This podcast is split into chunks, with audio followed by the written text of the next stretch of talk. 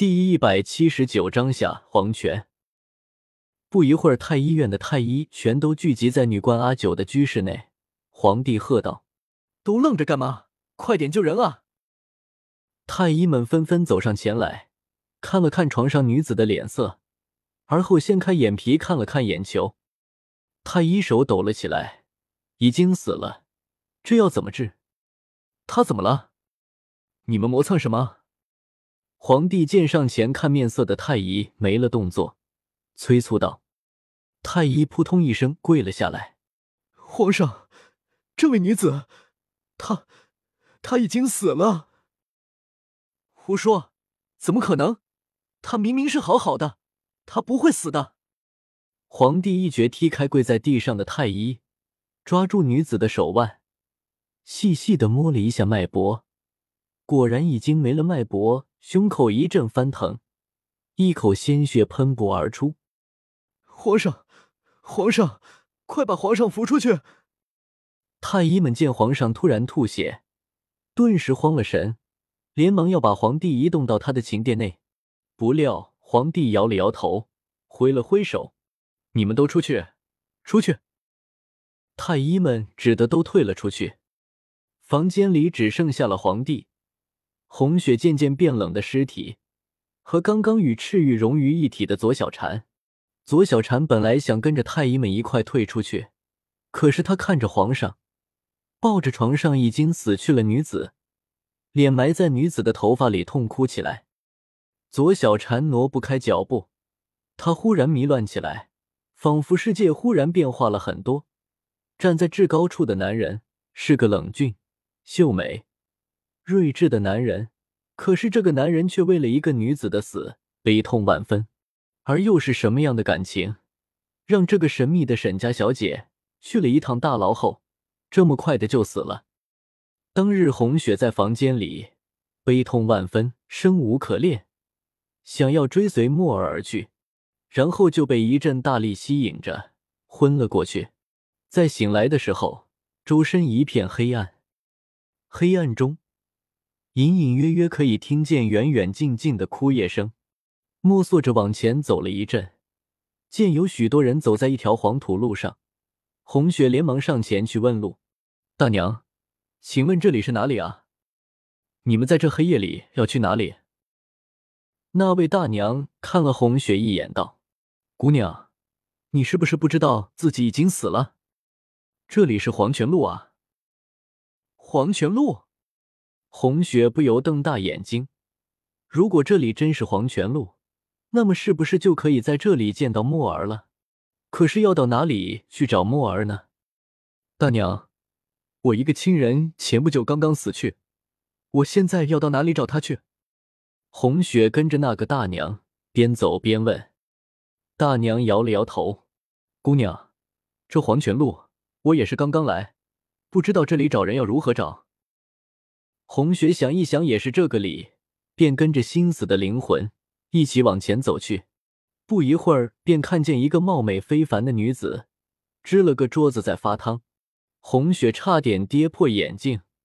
这个貌美非凡的女子，难道就是传说中的孟婆？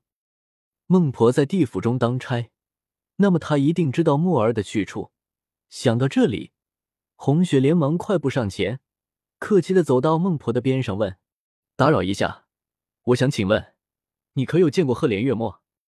他前几天刚死去的。”孟婆手边放了一摞青花白瓷碗，舀了一碗汤递了出去，说：“我只负责发汤，不知道喝汤的人的名字。你要是想查人，要去找阎王。”孟婆说着，抬起头看了红雪一眼，这一看可不得了。只见年轻貌美的孟婆高兴的笑了起来：“小红，是你？这几百年你都去哪了？”红雪惊讶万分，孟婆是自己的大熟人，自己啥时候有了这么强硬的后台了？不由指着自己的鼻子问：“你，你认识我？”“我当然认识你啊！你现在边上等一等，我这一波汤发完了，就跟你一处玩。”孟婆说完。手上盛汤的动作加快了不少。不一会儿，汤发完了，孟婆收拾了汤锅，瓷碗，然后走到红雪跟前，拉住她的手问：“小红，几百年了，你到底去了哪里？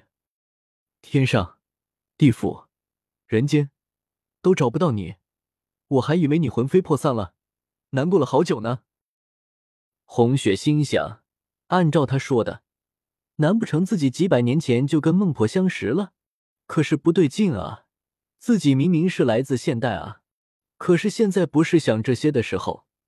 既然孟婆是自己的熟人，那就干脆向她打听一下墨儿的下落。孟婆，我来这里是为了找赫连月墨的，你帮我找找他好不好？红雪央求道。孟婆一愣，然后问：“小红，你怎么了？你叫我什么？孟婆，我是阿梦啊，你不记得我了？阿梦。”做梦的梦，红雪有些怀疑古典神话里面的记载了。阿梦点了点头，随即又笑着说：“孟婆，我哪有这么老？对不起，阿梦，我给你开玩笑呢。”呵呵。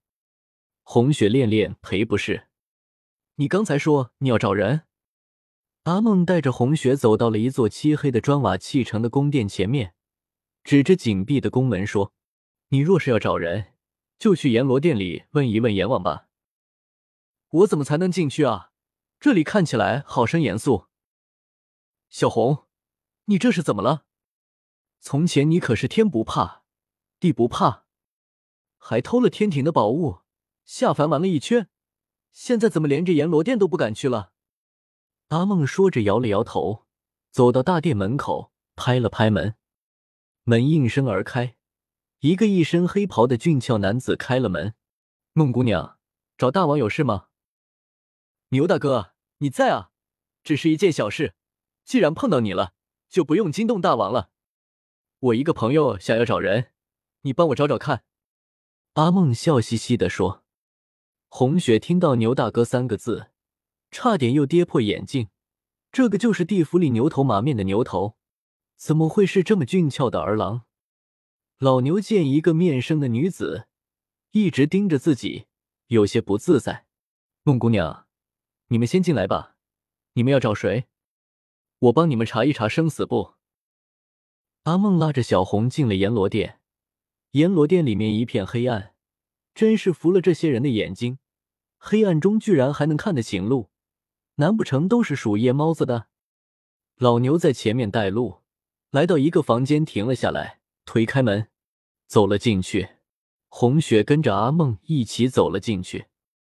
房间里放着一个高大的书架，上面密密麻麻的摆满了书。这位姑娘，你要找的人是哪里人士？叫什么名字？今年多少岁？老牛虽然表情冷了点，服务态度还是不错的，绅士一般询问着。